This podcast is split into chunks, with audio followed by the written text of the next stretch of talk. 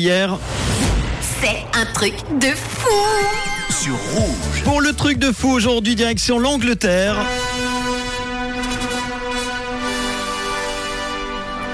Où une femme de 38 ans a décidé d'arrondir les fins de mois grâce à son mari. Elle s'appelle Laura Young. Elle a décidé, écoutez bien, de louer son mari 46 francs de l'heure et ça cartonne. Oui, vous avez bien entendu.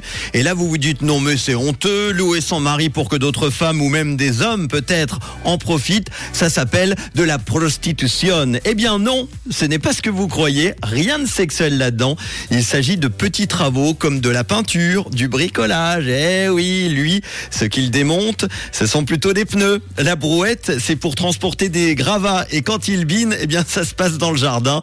L'idée est venue à à cette femme, euh, alors qu'elle écoutait un podcast centré sur les hommes vivant de petits travaux manuels comme le bricolage ou l'installation de télévision, par exemple.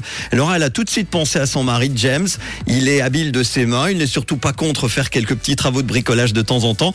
Ils ont surtout besoin d'argent parce que le mari a dû arrêter de travailler pour aider sa femme à s'occuper de leurs trois enfants, dont deux sont atteints malheureusement d'autisme. Laura a donc lancé Rent My Handy Husband, ce qui veut dire loue mon mari à tout faire. Et apparemment, ça fait un carton dès le premier jour.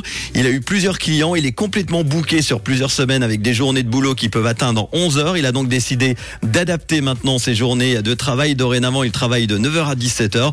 Une façon de se dégager évidemment du temps. hein. C'est ça à la base pour sa famille et ses enfants. Louer son mari pour des travaux de bricolage, vous en pensez quoi? D'ailleurs, euh, vous savez quelle est la compétition sportive préférée des bricoleurs? Mhm. La Coupe Davis. Ouais.